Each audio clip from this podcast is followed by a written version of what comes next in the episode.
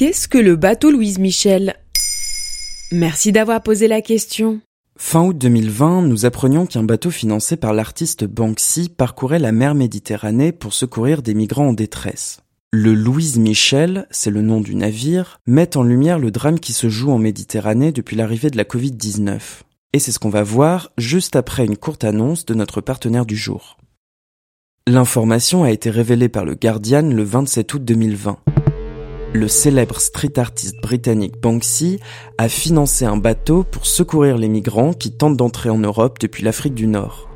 Il y a même dessiné une petite fille, cheveux au vent, tenant une bouée de sauvetage rose en forme de cœur.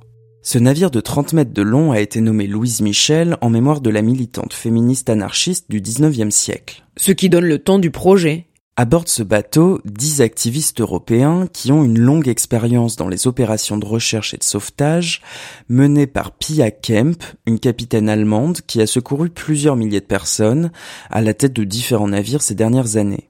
Banksy a entendu parler d'elle, l'a trouvée, je cite, badass, et lui a proposé d'acheter un bateau avec l'argent que rapportent ses œuvres sur les migrants. Le projet s'est fait en secret entre Londres, Berlin et l'Espagne pour que les autorités européennes n'en sachent rien. Quand on apprend l'existence de ce bateau le 27 août, c'est parce qu'il vient de secourir 90 personnes. Certaines sont brûlées par l'essence et l'eau de mer. L'équipage effectue un deuxième sauvetage dans la nuit qui porte le nombre de migrants à 220. Le Louise Michel ne peut pas accueillir autant de personnes à bord, certains restent amarrés de longues heures à un canot et le navire ne peut plus avancer. Le corps d'une personne décédée pendant le voyage est aussi recueilli. Alors, l'équipage multiplie les appels à l'aide vers Malte et l'Italie, les pays les plus proches. Et personne ne vient les aider Non, comme en témoigne cet appel au centre de coordination et de sauvetage de Malte, partagé par l'équipage sur Twitter. Nous sommes très occupés, nous avons d'autres urgences très très importantes. Après des heures d'attente et un grand bruit médiatique, un navire des gardes-côtes italiens récupère quelques dizaines de migrants et deux navires humanitaires prennent en charge les autres. Ça veut dire que les migrants vont pouvoir être pris en charge en Europe? Certainement, mais la situation est de plus en plus difficile. Les États saisissent le prétexte de l'épidémie de Covid-19 pour ne plus ouvrir leurs ports.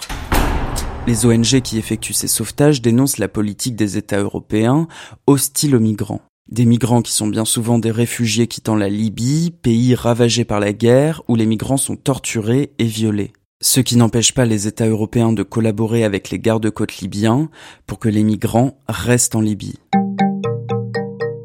La première moitié de l'année 2020 a été marquée par la mort de plus de 500 réfugiés dans la mer Méditerranée et selon certaines associations, le chiffre pourrait être bien supérieur.